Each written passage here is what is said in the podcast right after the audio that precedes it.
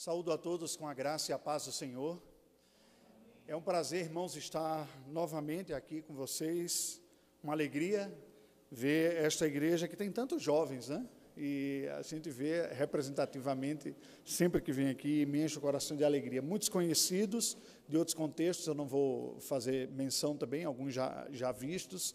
E eu louvo a Deus pela vida de vocês, assim como pela iniciativa da comemoração desta data, o Dia da Igreja Perseguida, que busca despertar a consciência e o engajamento da igreja evangélica no mundo como um todo para com os nossos irmãos, onde a fé paga o seu mais alto preço. Esse é o termo do slogan da missão Portas Abertas, que idealiza este movimento.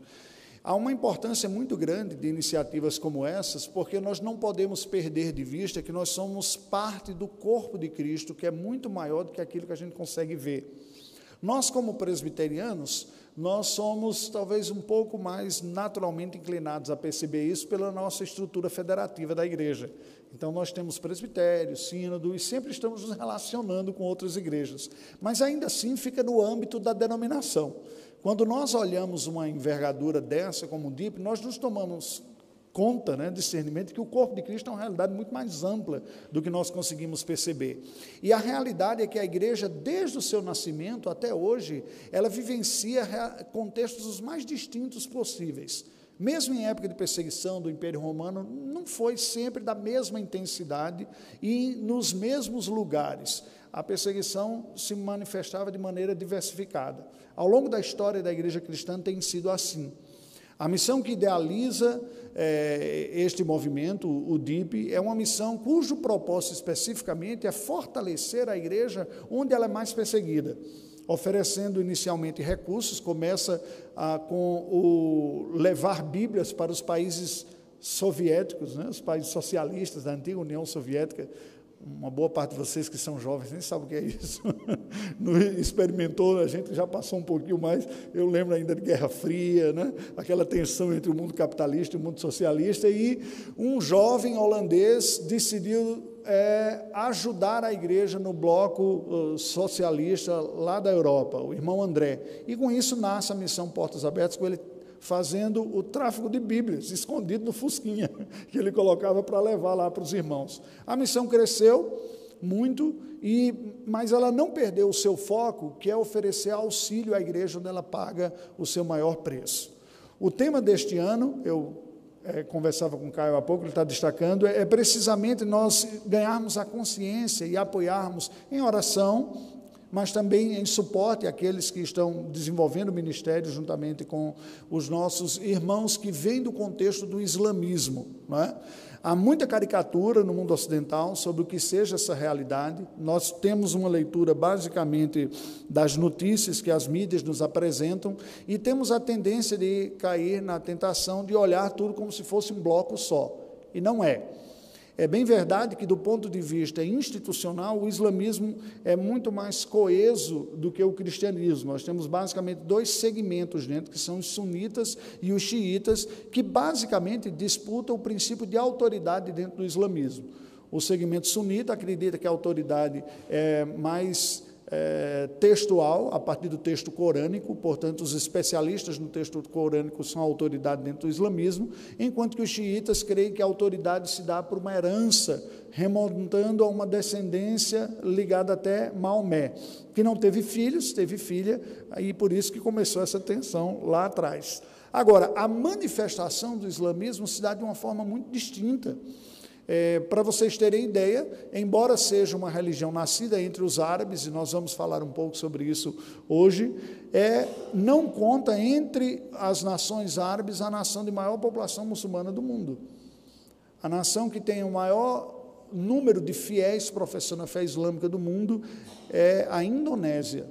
Nós estamos falando lá do Pacífico extremo, que curiosamente foi colônia holandesa. Os reformados estiveram lá, mas durante séculos, mas não conseguiram trazer a fé cristã àquele povo, porque ao longo da história dos monoteísmos sempre teve uma tensão muito grande. Judaísmo, cristianismo e islamismo é, têm uma fé no único e verdadeiro Deus, mas entre si eles concorrem, como está dizendo, não, você não está com a verdade, você não está com a verdade. A briga é dura nesse sentido para disputar o coração dos fiéis. E historicamente isso ocorreu. Bem, eu tentarei condensar em uma mensagem hoje aquilo que acabo falando em toda uma conferência missionária.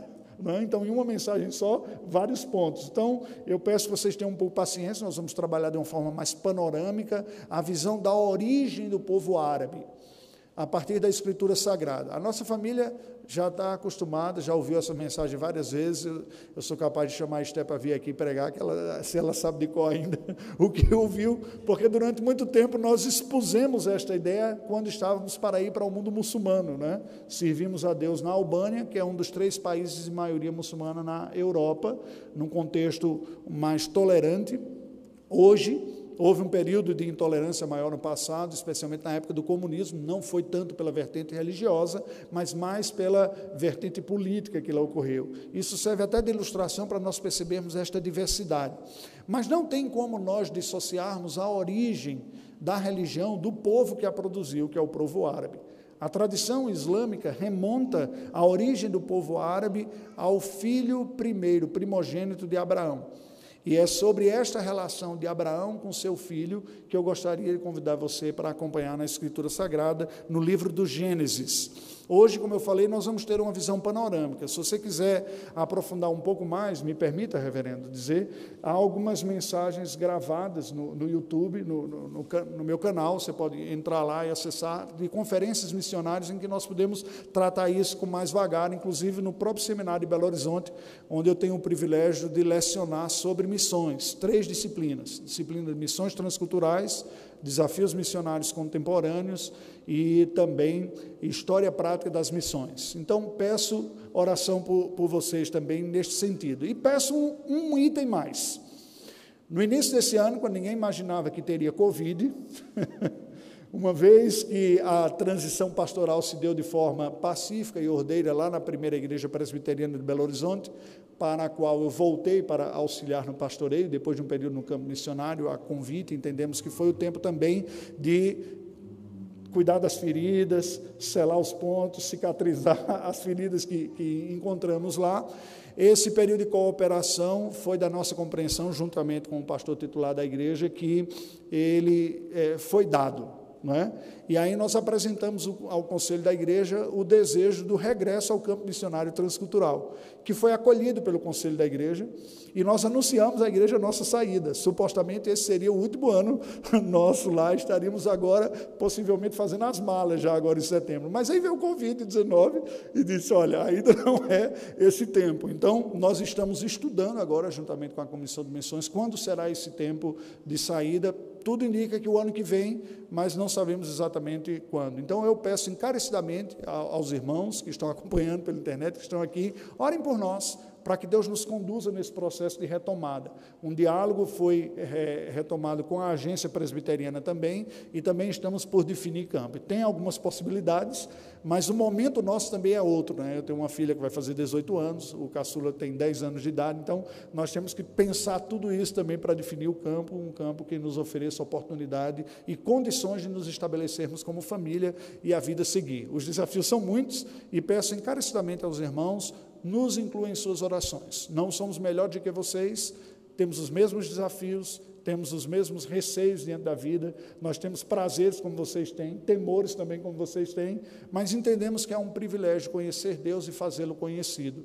Então, hoje eu gostaria de retomar aqui em Gênesis sobre este tema da conversão de muçulmanos, tratando sobre a origem do povo ismaelita que é a raiz do povo árabe. Gênesis capítulo 16 nos diz assim: Ora, Sarai, mulher de Abrão, não lhe dava filhos, tendo, porém, uma serva egípcia por nome Agar, disse Sarai a Abrão: Eis que o Senhor me tem impedido de dar à luz filhos. Toma, pois, a minha serva, e assim me edificarei com filhos por meio dela. E Abrão anuiu ao conselho de Sarai.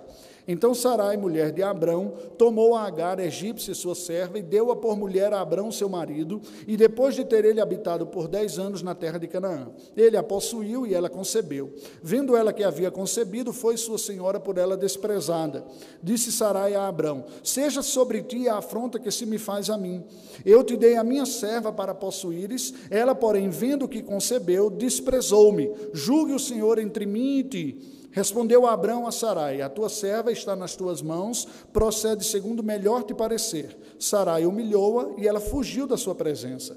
Tendo achado o anjo do Senhor, junto a uma fonte de água no deserto, junto à fonte no caminho de Sur, disse-lhe Agar, serva de Sarai: Disse-lhe, perdão, Agar, serva de Sarai, de onde vens e para onde vais? Ela respondeu: Fujo da presença de Sarai, minha senhora. Então lhe disse o anjo do Senhor: Volta para a tua senhora e humilha-te sob suas mãos. Disse-lhe mais o anjo do Senhor: Multiplicarei sobremodo a tua descendência, de maneira que por numerosa não será contada. Disse-lhe ainda o anjo do Senhor: Concebeste e darás à luz um filho, a quem chamarás Ismael, porque o Senhor te acudiu na tua aflição. Ele será entre os homens homens como um jumento selvagem, a sua mão será contra todos, e a mão de todos contra ele, e habitará fronteiro a todos os seus irmãos. Então ela invocou o nome do Senhor que falava: Tu és o Deus que vê. Pois disse ela: Não olhei eu neste lugar para aquele que me vê, por isso aquele poço se chama Beerlai Roy, está entre Cádiz e Berede. Agar deu à luz a um filho a Abrão, e Abrão a seu filho que lhe dera Agar, chamou-lhe Ismael. Era Abrão de 86 anos quando Agar lhe deu à luz Ismael. Oremos ao Senhor mais uma vez. Deus bendito, esta porção da tua palavra foi lida, outras serão também ao longo desta mensagem. E nós rogamos a iluminação do teu Espírito sobre nós, para que tenhamos uma compreensão, uma compreensão apropriada do texto sagrado e sejamos por ti despertados para as verdades espirituais apontadas para ele, especificamente concernentes a, a outra descendência de Abraão, que hoje é um povo numeroso, Pedimos a tua graça, Senhor, sobre nós nesta noite. Ilumina-nos com teu Espírito, em nome de Jesus. Amém, Senhor Deus. Amém. Queridos, àquela altura do texto bíblico, é, o patriarca e sua esposa, que foram escolhidos por Deus para dar origem ao povo da aliança e a, ao povo que serviria de berço cultural para a vinda do Messias, Abraão e Sara, era um casal já idoso, idoso, retirado lá da terra da Caldeia, hoje o norte do Iraque, estéreo, eles não tinham condições de ter filhos, Sara não tinha condições. Quando Deus fala aquele casal já estéreo, com mais de 70 anos de idade, diz: Olha, sai da tua terra, da tua parentela e vão para uma terra que eu ainda vou lhe mostrar. Demonstrando com isso a implicação de que seguir a Deus requer confiança no Senhor, ainda que a gente não tenha o domínio sobre todas as implicações disso. Ele tem, nós não. não é? Um exemplo é esse momento que a gente está vivendo. Eu acabei de falar de início aqui que cheguei ao início do ano, a gente imaginava uma coisa da vida e o mundo todo mudou completamente a agenda. Nenhum de nós imaginaria que esse ano seria como está sendo, não é verdade? Como muitos estão dizendo, eu estou orando a Deus para que esse ano passe mais rápido do que os outros, porque ou anozinho de provação esse, não é verdade? Mas a verdade é que não está no nosso controle, mas está nos de Deus. Deus aprove ao Senhor na sua providência nos provar no meio de toda esta situação. E provou aquele casal, provou sua fé quando manda sair. Provou a sua fé quando diz: Eu farei de vocês uma grande nação. É como assim? Já se passaram mais de dez anos, o texto sagrado nos diz, e nada. E aí Sara, inquieta, chega para Abraão e diz: Olha, Deus falou que a gente ia ter filho, até agora nada. Eu tive uma ideia, eu estava pensando ali, eu estou achando que a maneira que nós estávamos imaginando que os filhos veriam não é bem aquela maneira que, que vai acontecer. Essa minha barriga aqui não está funcionando, mas eu tenho uma outra barriga, a, ba a barriga da escrava, Agar. A lógica da escravidão é muito agressiva à memória brasileira, porque nós temos nos nossos livros didáticos memórias registradas de uma violência extrema contra os nossos escravos e uma escravidão recente. Nós somos um dos últimos países a abolir a escravidão. É? Então, temos memória recente. Eu converso com pessoas que falam de memória do seu avô ser escravo. Né? Gente viva ainda, coisa recente. E triste, de perda de vidas e de violência, eh, de diversas naturezas. Mas é triste perceber que, ao longo da história da humanidade, a escravidão fez parte e ainda faz parte. E se nós olharmos num sentido mais amplo deste conceito, a escravidão se reveste de novas caras. Tivemos a oportunidade de visitar alguns países do Oriente Médio para tomar a decisão do campo por ocasião, e uma das coisas que nós percebíamos era uma face moderna em alguns países de escravidão. Pessoas que eram contratadas com trabalho é, miserável, porque vinham de países mais paupérrimos, do sudeste da Ásia, lá do sul da Ásia, e ao chegarem a serem empregados em alguns países árabes, recebem uma cota de subsistência. Muitas vezes o dono toma o passaporte em mãos, o que tira da pessoa a liberdade de circulação, e a pessoa, nesta condição, tem pouquíssimos direitos. Isso vai caracterizar, de acordo com padrões mais contemporâneos, de escravidão, quando você não tem liberdade de circulação. O Brasil era considerado um dos países que tem uma das melhores políticas anti-escravocrata atual no mundo. E nós ainda temos aqui trabalhos em regiões amazônicas em que as pessoas perdem seu direito de liberdade, e tem que trabalhar, tem que pagar o dinheiro que supostamente o padrão adiantou para ele chegar lá com o serviço, e isso também se caracteriza escravidão. Aquele tempo também havia. E a lógica era basicamente o seguinte: esta escrava é uma propriedade, como escravo é.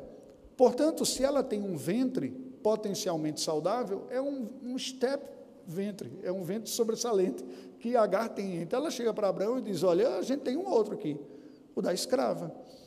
Então, o que você acha da ideia? Abraão, nos diz o texto no versículo número 2, concordou com o conselho de Sarai e deitou-se com Agar.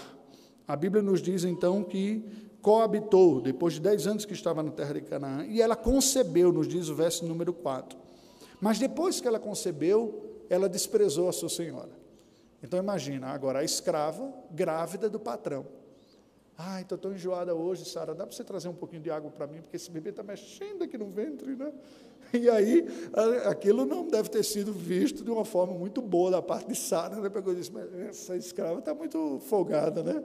Ela aqui era para ser só uma barriga de aluguel, e agora ela está crescendo para cima de mim. Aí Sara chama Abraão e diz, olha, você vai resolver o problema que você teve lá.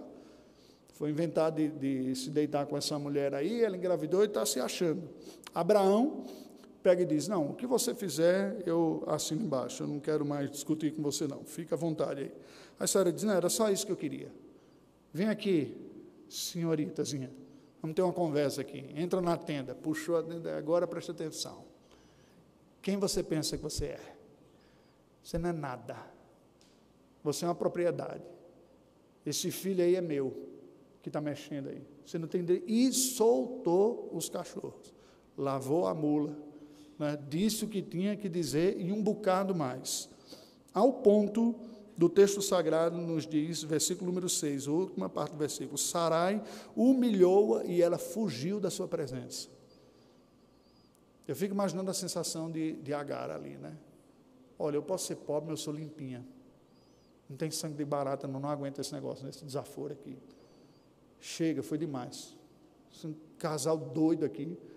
A mulher manda deitar com o marido dela, depois engravida e fica dizendo essas coisas aqui. Você não tem que aguentar esse negócio, não. Foi embora. Picou a mula, como diz, né? Levantou de madrugada. Pss. O problema é que entre a região de Canaã e o Egito, que é a terra natal de, de Agar, são 40 dias de caminhada pelo deserto. Sem provisão, grávida, no início de sua gestação, num estado mais fragilizado. E ela sai. Mas o texto sagrado nos diz no versículo número 7 que o anjo do Senhor a encontrou junto a uma fonte de água no deserto, no caminho de Sur. E Deus então fala com Agar e diz: Vem cá, o que, é que você está fazendo? De onde você está vindo? Para onde você pensa que está indo? Você acha que vai dar certo esse negócio que você está fazendo aí? E aí ela responde, ela diz, olha, eu estou fugindo da presença de Sarai, a minha senhora. Ela me humilhou, foi demais o que ocorreu. Deus chama Agar para refletir sobre o seu estado. como Ele nos chama para refletir. Quando a gente vem ouvir a palavra, o Senhor está nos chamando para refletir sobre a nossa própria vida, para nos dar tempo de pensar o que, que a gente está fazendo, o que, que Ele quer para nós, como é que a gente está respondendo. Não foi diferente com Agar aqui.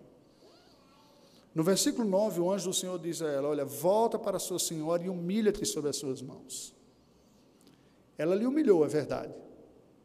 Mas aqui entre nós, se abusou. aqui é um exemplo típico de conflito interpessoal, né? Nós somos sempre a parte ofendida, o outro é sempre o ofensor. Desde o jardim é assim. A mulher que tu me deste foi que me levou a pecar. Eu não, né? Olha, eu estava aqui de boas, caminhando, havia uma serpente que o senhor fez e o senhor no meu ouvido aqui, a culpa é da serpente. Sara disse, não, eu estou aqui porque não dá para aguentar aquele tipo de desaforo, né? Aí Deus, sim. E você com ela? Preste atenção. Diz o Senhor, volte. Eu vou cuidar de você lá, onde você estava, naquela família. Não vai ser aqui peregrinando no deserto que a sua vida vai dar certo. E Deus diz mais, a partir do verso 10, preste atenção, o Senhor falando para Agar, eu multiplicarei sobremodo a tua descendência, de maneira que por numerosa não será contada. A partir deste bebê que está no seu ventre, virá uma numerosa multidão. Você concebeu e vai dar luz a um filho. Sou o Senhor, eu, Senhor, que estou garantindo isso, é para o seu bem. Você vai voltar, você vai ser cuidado lá por eles, onde você estava. E eu farei deste bebê uma grande nação. E o nome dele será Ismael, que significa em hebraico Deus ouviu. Não tem nada pior do que você passar por situações difíceis, humilhantes na vida, em que você se sente desprezado, abandonado por tudo e por todos.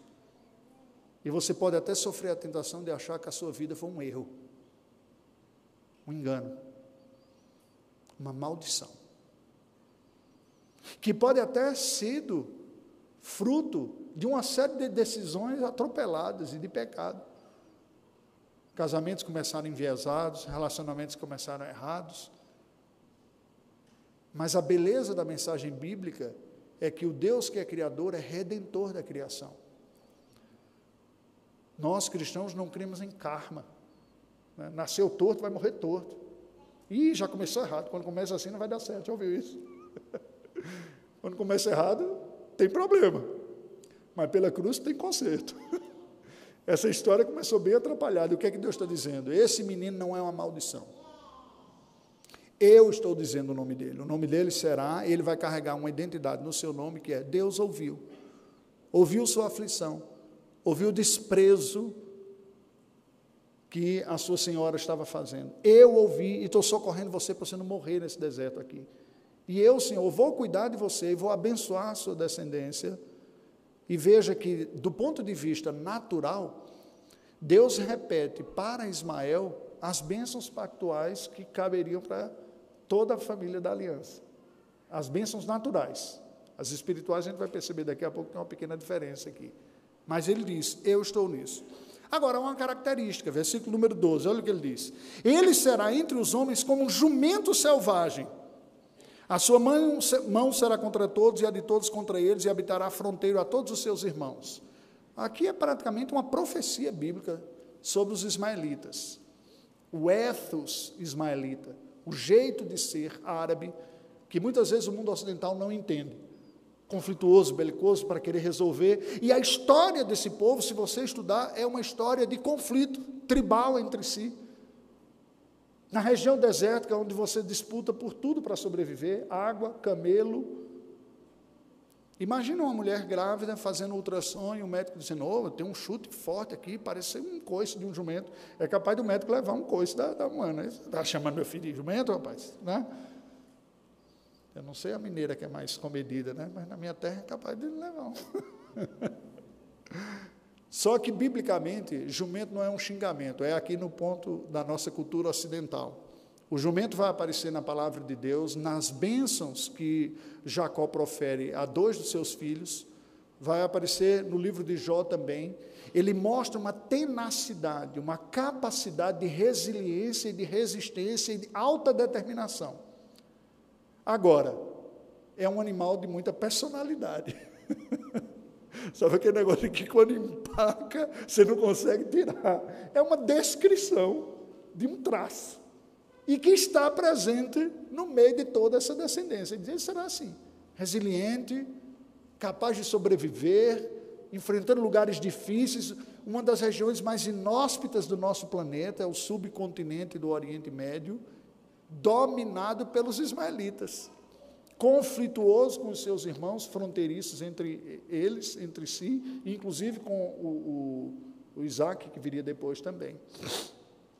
Entretanto, o texto termina dizendo uma descrição bela. Olha só, verso 13. Ela, Agar, invocou o nome do Senhor que lhe falava. Ela adora a Deus depois que ouviu isso. Tu és o Deus que vê, pois disse ela: Não olhei eu neste lugar para aquele que me vê, e aquele poço se chama Beer Lairoi, e está entre Cádiz e Bered. Preste atenção, gente, porque quantas vezes a gente não ouviu, eu já ouvi inúmeras vezes na igreja evangélica, de que, está vendo, você quer dar um jeitinho para Deus, fica complicado, fica uma maldição, olha o exemplo de Abraão com Agar, aquilo foi tudo maldição. Não foi isso que Deus falou para, para Agar, não. Ele disse, eu estou assegurando, ele livrou. Preste atenção, vamos pensar um pouco mais aqui. Deus, na sua infinita sabedoria e providência, e não vou nem entrar nos decretos, que já estabeleceu que tudo ocorre de acordo com a sua vontade, só na presciência divina. Ele não sabia o que iria resultar esse povo aqui? Se fosse pragmático, dizer, ah, esse povo vai dar muito trabalho no futuro, deixa essa H morrer no deserto mesmo, porque já resolve esse problema aqui. Mas não foi isso que Deus fez. Deus intervém, assegura a vida dela, do seu bebê, e diz: vai ser um grande povo e o nome dele será Deus ouviu. H volta e diz o versículo 15 que ela deu um filho à luz, deu à luz um filho a Abraão, e Abraão a seu filho, que lhe dera Agar, lhe chamou Ismael. Abraão já está com 85 anos e tem um filho. Eu seria tentado a colocar Abraão Júnior, né? se a gente tivesse. Não teve filho até agora, ele disse, vai que eu não tenho mais outro. Vai que é esse mesmo aqui. Afinal de contas, ele caiu na proposta de, de Sara, né? É a última chance que eu tenho, né? A minha esposa bloqueou, né? Quando eu propus alguns nomes, ela fez, não, não pode esse nome, não, é feio. Esse outro é feio também, é feio. Eu não tive nenhum Raimundo Bisneto. Ninguém merece também, né? Raimundo Bisneto. Aqui, mas Abraão chega e dá que nome? Ismael. O que significa? Significa que Agar volta muito provavelmente nós podemos inferir do texto, se humilha, diz: Olha, Deus apareceu comigo, Deus de vocês, que manda vocês. Falou para eu voltar aqui, para eu me humilhar, eu abusei, Sara, me perdoe.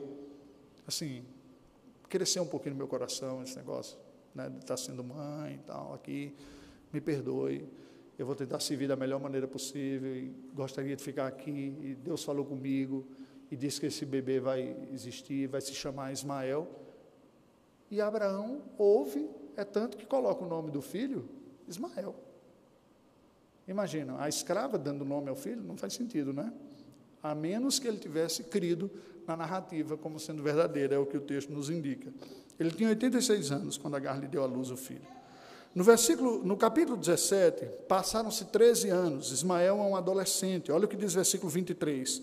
Tomou, pois, Abraão a seu filho Ismael, porque aqui o nome dele já havia sido mudado de Abraão para Abraão, e a todos os escravos nascidos em sua casa, e a todos os comprados por seu dinheiro, todo macho dentro da sua casa, e lhe circuncidou a carne do prepúcio de cada um naquele mesmo dia, como o Senhor lhe ordenara. Tinha Abraão 99 anos de idade quando foi circuncidado da carne do seu prepúcio. Ismael, seu filho, era de 13 anos quando foi circuncidado da carne do seu prepúcio. Abraão e seu filho Ismael foram circuncidados no mesmo dia. Preste atenção aqui, gente. Ismael foi circuncidado. O que isso significa? Com 13 anos de idade. Ele é filho da aliança. Ele recebe o sinal da aliança no seu corpo, devidamente instituído por Deus e cumprido pelo seu pai. E mais, ele tem 13 anos de idade. Com oito dias você só chora. Nem sabe o que está acontecendo. Não é a crítica que faz para o batismo dos presbiterianos, né? A criança não sabe o que está fazendo, está novinho lá, você joga água. Ele diz, não, mas é que é o pacto da aliança, está valendo.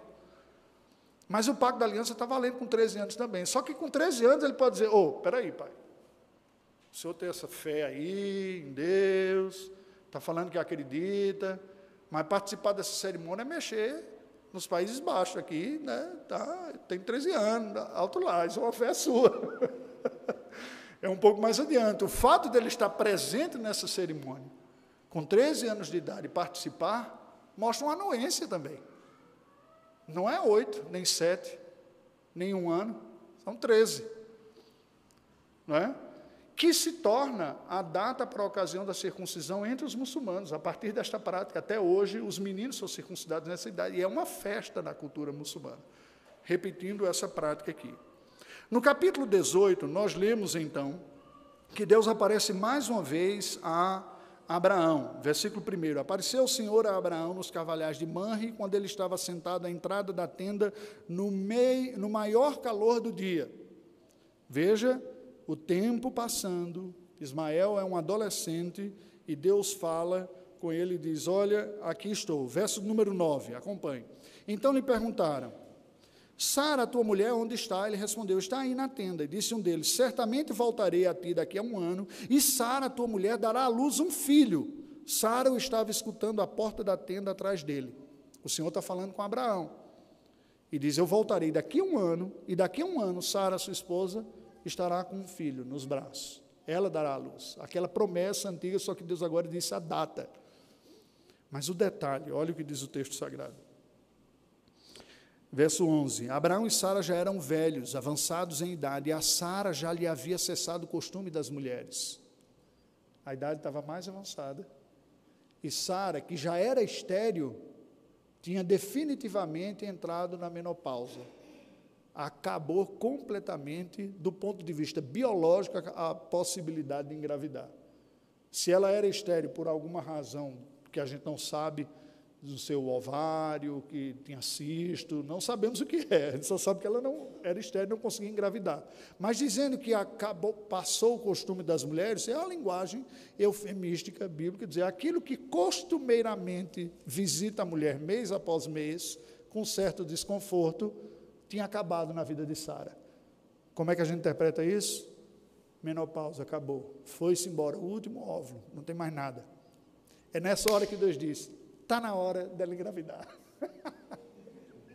Chegou a hora. Ela já era estéreo, agora não tem mais óvulo nenhum. O que Deus está dizendo é o seguinte: a lição é muito clara, gente. O meu povo eu faço miraculosamente. Eu estou dizendo que constituirei um povo para minha glória aqui sobre a face da terra. E chamei dois idosos estéreis. Esperei ainda a mulher que era estéreo perder completamente a chance de ter filho para dizer: agora está na hora de nascer a igreja. Preste atenção que isso é importante. É possível nós vermos uma igreja entre muçulmanos? Sim ou não? Vamos, gente, responde. Sim ou não? Aquela resposta assim, bem presbiteriana, né? Empolgada. Sim ou não, gente? Sim. Sim. Por quê? Porque Deus é soberano e é Ele quem constitui o seu povo, na hora que Ele quer. E traz do nada, de onde não há vida, a vida. Eu tenho 45 anos. E uma das coisas que eu tenho conversado com a minha esposa, diz, eu gostaria de testemunhar e de participar do que Deus está fazendo nessa geração. Só tem uma vida, não tenho duas, nem tenho três. E uma vez que nós nos dedicamos né, para o ministério, iniciamos uma carreira missionária, queremos tomar, eu quero tomar parte naquilo que Deus está fazendo, de bonito nesse mundo. Porque Deus está constituindo a sua igreja, como Cristo falou lá atrás, as portas do inferno não prevalecerão contra o avanço da igreja do Senhor. E possivelmente nós sejamos a geração que está testemunhando uma mudança da condição desse povo aqui. Porque até a geração passada, os livros de histórias registram que houve perseverantes tentativas de evangelização dos ismaelitas, os árabes, sem sucesso. Pessoas que deram a sua vida inteira sem testemunhar um único convertido. A minha dissertação de mestrado foi sobre o primeiro missionário cristão aos muçulmanos. E ele testemunha dizendo: para cada um muçulmano que a gente consegue trazer para Cristo, eles levam dez cristãos para o lado de lá, da época dele, que era séculos 13 e 14. Tamanha a dificuldade. Tamanha a dificuldade que historicamente sempre imperou. Porém, Não é à toa que o tema do DIP esse ano é orar pelos ex-muçulmanos que converteram a Cristo, porque a graça do Senhor tem se derramado sobre os seguidores de Alá e muitos têm descoberto a Cristo Jesus. Lugares que não haviam conhecimento de Cristo, não havia igreja do Senhor, começam a ter cristãos. Lugares que são perseguidos, lugares que há dificuldade. Por quê? Porque Deus faz o seu povo a partir de onde não há naturalmente a possibilidade de existir. A igreja não é constituída porque ela oferece um bom programa, uma boa linguagem, não é? porque a gente tem um, um programa sensível à cultura, ao momento. Isso pode até ser a igreja nominal, as pessoas que se juntam em nome de Cristo. Mas gente que nasce novo, nasce pelo poder do Espírito Santo, pelo Evangelho pregado com fidelidade. É assim que funciona. E é esta verdade que Deus está dizendo aqui: ah, o meu povo é milagre. E falou isso para Sara. Agora olha a reação dela, versículo 12. Riu-se, pois, Sara no seu íntimo, dizendo consigo mesma: Depois de velha, e velho meu senhor também, terei eu ainda prazer. Sabe Deus dizendo: oh, daqui a um ano Sara vai ter um filho. E ela ao lado, na tenda ao lado, ouvindo aquela conversa de Deus com Abraão, né? Ouvindo assim. E aí o texto sagrado diz que o Senhor falou: ela vai ter um filho. E ela na tenda ao lado dá uma risada. Sabe nada, inocente, né? Eu já entrei na menopausa, que é isso? Versículo 13. Disse o Senhor a Abraão: Por que se riu Sara, dizendo: Será verdade que darei ainda a luz sendo velha? Acaso para o Senhor a coisa é demasiadamente difícil? Daqui a um ano, neste mesmo tempo, voltarei a ti e Sara terá um filho. Então Sara, receosa, negou, dizendo: Não me ri. Ele, porém, disse: Não é assim. É certo que riste. Ela não creu. Vocês percebem o contraste aqui? Deus fala com H, a escrava, e ela adora. Ó oh Deus, tu és verdadeiro. E volta e se humilha e conta a história. E eles... Aí Deus fala com Abraão, Sara ouve e ri, incrédula. E quando Deus diz, oh, você ri, não, eu, eu não ri não, que é isso, que é, eu sou Sarinha de Jesus, eu sou crente. Né? Crente não peca, não mente não. Gente, preste atenção. Por que eu estou dizendo isso para você? Eu vejo uma tentação de orgulho em nosso meio, de nós nos julgarmos melhores do que os outros, como evangélicos. Deus está fazendo as coisas na nossa sociedade porque nós somos dedicados. Porque a gente ora, a gente lê a Bíblia, a gente não se embriaga, a gente não faz coisa errada. Então a gente é, é peça boa nas mãos de Deus. Né? Deus fez um bom negócio em me escolher para ser eleito dele. Sabe, tinha tanta gente que não prestava aí, ele decidiu me escolher. Senhor, o Senhor é muito bom de escolha. É? No fundo, a gente é tentado a acreditar nisso. O que este texto está nos mostrando é que o que Deus faz é fruto da sua absoluta soberania e graça. Não tem a ver com a qualidade do material que ele usa. tem a ver com a qualidade da matéria, da sua graça, que usa gente imperfeita, inclusive para moldá-la e transformá-la para a sua glória para dar um testemunho para o mundo de que a graça de Deus é eficaz, é ela que é eficaz. E alcança pessoas que caminharam pela fé, porque eles saem lá de, de, de, dos caldeus pela fé, mas em alguns momentos titubeiam.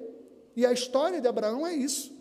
Se você vê, nós tivemos a oportunidade de expor todo o livro de Gênesis, nesse período que a gente está lá na, na, na igreja de Belo Horizonte também está lá no canal, se você quiser ouvir a respeito. E você vai vendo como os patriarcas foram crescendo, porque a obra não está acabada.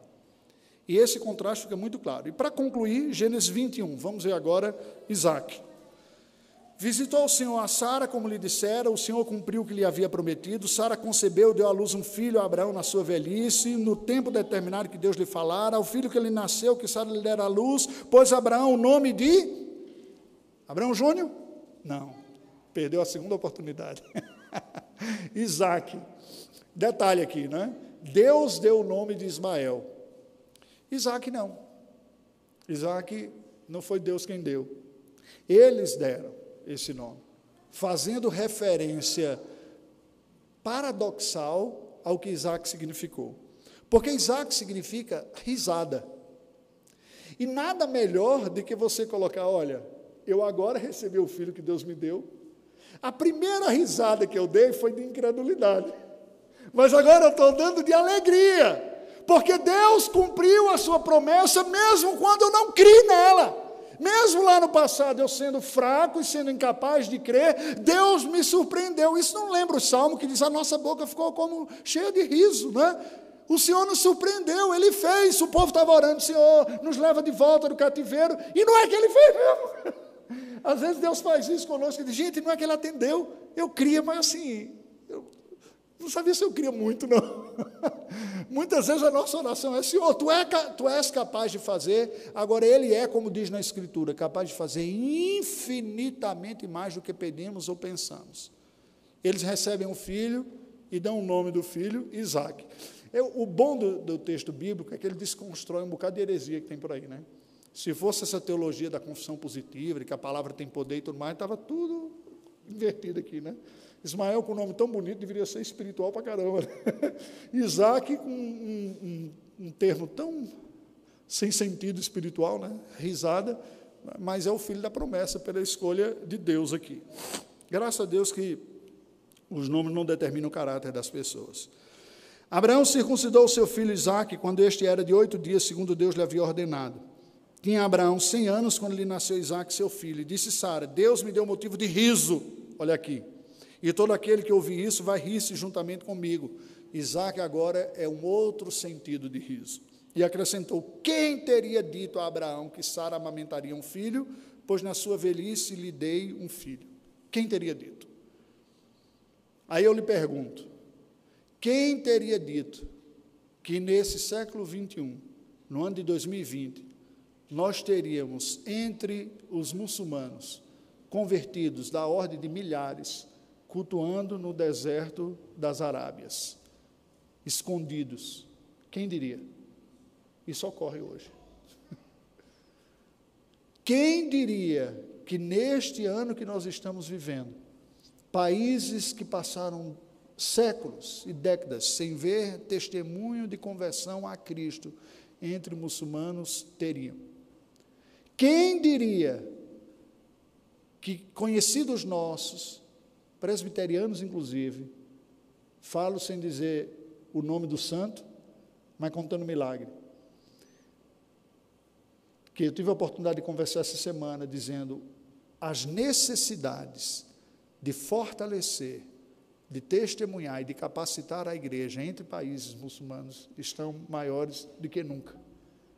Porque tem havido convertidos, tem crescido o número, apesar de todas as limitações. Quem diria? Um sentimento semelhante ao que Sara teve. Quem diria que isso estava acontecendo? E está. Está. a tendência nossa é olhar para a dificuldade do missionário, né? Como igreja, que a gente vê a igreja missionária e tal. Mas acredite, muito mais difícil é o cristão convertido, é o muçulmano que se converteu a Cristo. Porque o missionário, em última instância, pode fazer como eu fiz. Ficou difícil, estava apertado, vamos voltar para o nosso país, vamos cuidar de nós. Mas aquele que se converteu, ele vai voltar para que país? É o país dele. Ele vai voltar para que casa? Foi a casa dele que o expulsou. Ele vai voltar para que trabalho? Quando muitas vezes ele vai sofrer um processo de cesseamento social. E aquele que diz, ah, você se tornou cristão, pode procurar outro emprego, aqui você não tem mais não. Como eu falei, o nível de perseguição é diferenciado, não é o mesmo em todos os lugares, não são todos aqueles que vão morrer. A Albânia não era um país que tinha esse tipo de risco. Pelo contrário, nós chegamos lá e testemunhamos pessoas dizendo o seguinte: o impacto que o trabalho de vocês e o Evangelho fez na vida dos jovens aqui é belíssimo. Vocês contam com o nosso apoio, um bairro muçulmano, de fazer o trabalho que vocês estão fazendo. E o primeiro convertido do trabalho que eu tive a oportunidade de cooperar, eu cheguei um pouco depois, o avô falou o seguinte: nós somos muçulmanos, uma família muçulmana, mas se o nosso neto quiser seguir esse caminho, ele tem toda a liberdade, porque eu estou vendo o benefício que o evangelho, o cristianismo fez na vida dele. É diferente. Em alguns países o preço será maior, outro vai ser menor. Mas quem diria que nós testemunharíamos isso? E eu digo mais: quem diria que a sexta igreja poderia estar mais envolvida com isso? Em oração, em suporte, em apoio. Quem diria que a igreja brasileira, que durante muito tempo se achava pequenininha, olhava só para as dimensões nacionais, se tornaria o que hoje é considerado como um dos celeiros das missões. O mundo evangélico olha para nós e preste atenção, eu não sou demagogo, e vê em nós, como povo brasileiro, um povo de um potencial tremendo de trabalho missionário. Entre os árabes muçulmanos é um exemplo. Porque a nossa história diplomática é uma história de neutralidade, nós somos bem quistos no meio desse povo. Eu digo por experiência própria, de ter visitado, e ao nos identificarmos como brasileiros, as pessoas sorrirem, falar de futebol, sejam bem-vindos, bem acolhidos. Vocês veem os jornais e veem como são tratados muitas vezes os norte-americanos. O Satã, que manda a bandeira dele lá e tal. O Brasil não. Quem diria que o Brasil, depois de ter sido evangelizado, demoraria quase 200 anos para perceber a oportunidade e o privilégio que é tomar parte na evangelização do mundo também. Mas sigamos, para concluir, do versículo 8 adiante. Isaac cresceu e foi desmamado, possivelmente numa idade mais tardia, porque se desmamava mais tardiamente.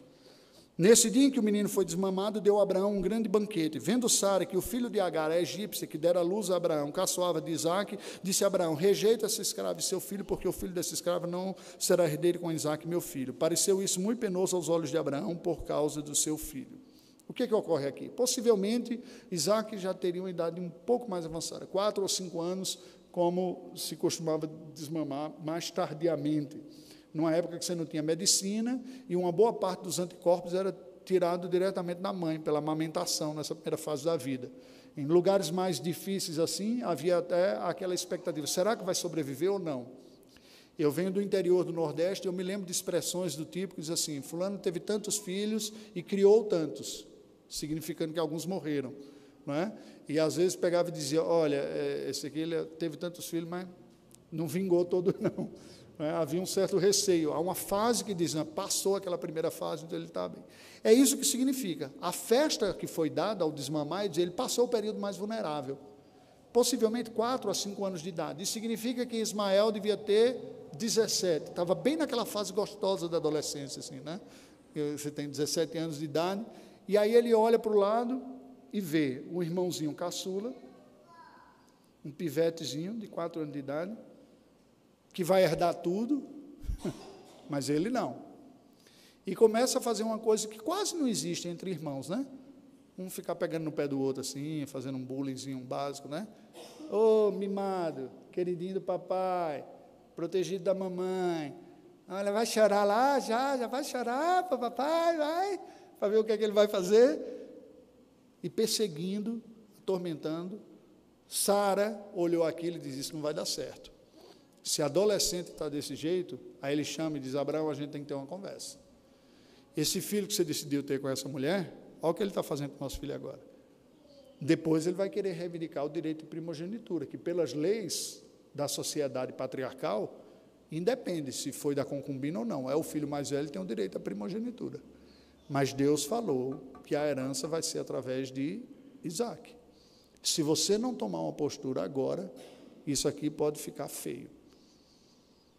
E aí aquilo pareceu penoso, porque para Sara, Ismael é o filho da egípcia. Mas para Abraão, é seu filho, tanto quanto o outro. O texto segue. Disse Deus, porém, a Abraão: Não te pareça isso mal por causa do moço e por causa da tua serva. Atende a Sara em tudo que ela te disser, porque por Isaac será chamada a tua descendência. Basicamente, Deus está dizendo o seguinte: Sara está certa a descendência, a aliança, o Messias, o Salvador virá pela descendência de Isaac. Isso não significa abandono de Ismael. Olha o que ele vai dizer. Aí diz o Senhor: Mas também do filho da serva farei uma grande nação, por ser ele o teu descendente. É Deus quem assegura isso. Deus não diz: Olha, foi um erro, quem mandou você ouvir? Eu, tinha falado que ia dar uma promessa. Você não quis ouvir? Agora, meu filho, administre. Foi isso que Deus falou? A alma que pecar, essa morrerá. De Deus não se zomba, o que o homem plantar, ele vai colher. Tem gente que fala assim, né? Nosso meio, Deus diz: olha, presta atenção, a salvação virá através de Isaac. Mas eu também vou abençoar Ismael, ele também vai ser uma grande nação. Abraão se levanta de madrugada, toma pão, um odre de água, põe nas costas de Agar e dá o menino e despediu. Sai a mãe e o filho adolescente andando errante pelo deserto de Beceba. Essa expressão é impressionante, porque ela demonstra, na minha compreensão, a imagem do que é o povo ismaelita.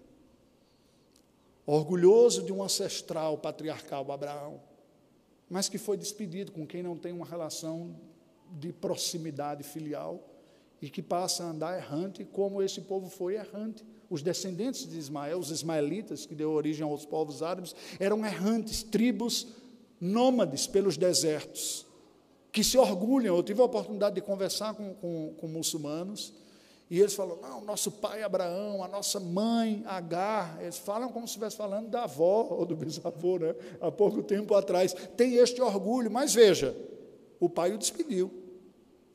Ele saiu. Para nós latinos, isso é quase pecado, não é verdade? Porque a gente não despede o filho de casa. Ele pode estar 35 anos dizendo, mãe, você levou minhas cuecas hoje. Não, filhinho, eu vou ver onde é que está. A gente não despede filho de jeito nenhum de dentro de casa. Não é? Mas deixa eu dizer uma coisa para você: isso não é a regra no mundo aí, não, viu?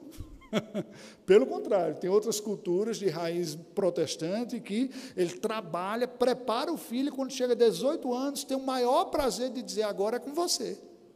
Eu cumpri o meu papel preparando você, que foi o que Abraão fez aqui. Ele foi educado, foi instruído, foi circuncidado, recebeu a instrução, foi preparado em tudo que teve. E ele sentiu o pesar é, da despedida, mas fez. A Bíblia nos diz, versículo 14, que levantou-se, pois, Abraão de madrugada, tomou, deu, ela saiu andando errante pelo deserto. Verso 15, tendo acabado a água do odre, colocou ela o menino debaixo de um dos arbustos e, afastando-se, foi sentado em frente a uma distância de um tiro de arco, porque dizia assim, não verei, morreu o menino. E, sentando-se em frente dele, levantou a voz e chorou. E aí, gente, olha que coisa, verso 17. Deus, porém, ouviu a voz do menino. E o anjo do Senhor, com A maiúsculo, de novo, uma aparição de Deus, o Cristo pré-encarnado, chamou do céu a Agar e lhe disse: Que tens, Agar? Não temas, porque Deus ouviu a voz do menino daí onde ele está. Ergue-te, levanta o rapaz, segura-o pela mão, porque eu farei dele um grande povo. Deixa eu fazer uma pergunta para vocês aqui. Quem fez de Ismael um grande povo? O pecado? Agar, simplesmente, o erro de Abraão. O diabo fez de Ismael um grande povo, ele tem o poder de fazer Ismael um grande povo. O texto bíblico, Deus está falando com H. Quem fez de Ismael um grande povo? Me respondam. Deus. Um grande povo, numeroso e espalhado. Eu não sei o futuro, mas eu tenho no meu coração aquela expectativa: Senhor, o Senhor fez desse um grande povo. Filho da aliança, tem um ancestral comum em Abraão. Mas assim como outro filho rejeitou a aliança, os judeus rejeitaram, veio para querer ser, mas os seus o rejeitaram, né? E aqueles que o receberam deles o poder de filhos, ser feitos filhos de Deus, o Senhor também pode atrair essa outra descendência a ti. E Deus já começou a fazer isso. Em Atos 2,13, nos diz que no dia de Pentecostes estavam em Jerusalém povos de todos os mundos, e literalmente, textualmente, a Bíblia Sagrada diz o seguinte: eu vou ler para você que Deus não abandonou esse povo. Atos 2, eu falei 13, né? É um pouquinho antes. 11. Tanto judeus como prosélitos, cretenses e arábios, como os ouvimos falar em nossas próprias línguas as grandezas de Deus, eles testemunharam a pregação do Evangelho. E há algumas outras evidências no texto bíblico de convertidos entre eles próprios. Queridos, o que nós vemos é que Deus está dizendo o seguinte: na minha história, na história da redenção, é hora de separar as duas descendências. É hora de eu começar a construir uma nação para mandar o Messias. Mas essa segunda, esse segundo povo aí não está esquecido. Inúmeros os povos existiram e deixaram de existir ao longo da história da humanidade. Foram assimilados por outros, desapareceram, perderam a sua identidade. Se é verdade que a gente diz que os judeus estavam num plano especial de Deus porque nunca deixou de existir, os ismaelitas também não. Agora eles olham para trás e olham para o lado assim e dizem: bem, os meus irmãos, os judeus, têm profeta, têm Bíblia, têm livro, têm tudo isso aqui. A gente não teve nada. Aí um filho dele se levanta e diz: Deus falou comigo, e está dizendo que eu sou profeta, e tem uma palavra aqui, e isso deu um gás para esse povo, e disse: Não, agora Deus lembrou da gente. E eles se uniram, todas as tribos, em torno dessa pessoa. Quem é essa pessoa? Muhammad, Maomé. Enganados. Porque não é um profeta que vai unir o povo de Deus. Um profeta chamado profeta. Não é nem mesmo um profeta real da parte de Deus. É o seu próprio filho Jesus Cristo, que compõe a sua igreja dos descendentes da aliança originais, dos descendentes delas pela segunda via, pelo mesmo caminho que ele chama gentios, misturados, portugueses, africanos e indígenas. É nós na fita, brasileiro. O mesmo caminho, pelo arrependimento e pela fé em Jesus Cristo. Sentam à mesa do Senhor os descendentes de Abraão na carne, via Isaac, os descendentes de Abraão por Agar e os descendentes espirituais de Abraão, quem vem dos outros povos, crendo em Jesus Cristo. É isso que está ocorrendo com a evangelização dos povos árabes que espalharam essa religião pelo mundo. E a Bíblia Sagrada termina Deus dizendo para Agar: presta atenção, foram poucas as mulheres que receberam revelação especial de Deus. Agar recebeu duas vezes. Por duas vezes Deus intervém na vida daquela mulher e não lhe deixa morrer. A primeira vez quando ela estava grávida, e a segunda quando ela está fugindo. O texto diz: O que você tem, não tema, eu ouvi a voz, levante-se, ele será um grande povo. Deus lhe fez abrir os olhos, ela viu um poço de água, e indo a ele, encheu de água o odre, deu de beber ao rapaz. Deus estava com o rapaz, que cresceu, habitou no deserto e se tornou flecheiro, habitou no deserto de Parã, e sua mãe o casou com a mulher da terra do Egito. E assim se originam os ismaelitas. Qual é a mensagem que nós temos para dizer? Ei, Ismaelitas, a bênção, o conhecimento de Deus, do Deus do seu ancestral, Abraão, ele se dá através de Jesus Cristo. E você é chamado para vir de volta para casa. De volta para casa, não do ancestral, mas para casa do Deus do ancestral, do Deus verdadeiro. E não através de alguém que se diz profeta, mas através do próprio Filho de Deus que ele mandou para encarnar, para encarnar e salvar. É esta mensagem que os cristãos têm para dizer. Há um caminho de volta. Não mais viver errante no deserto. Não mais apenas sobreviver e gozar das bênçãos naturais de ser um povo numeroso, orgulhoso do seu passado, mas as bênçãos eternas que se desfruta pela fé em Jesus Cristo. Que Deus nos abençoe. Vamos orar ao Senhor. Deus bendito, nós te rendemos graças pela tua palavra e pedimos, ó Deus, o favor do Senhor para que sejamos fiéis em nossa geração.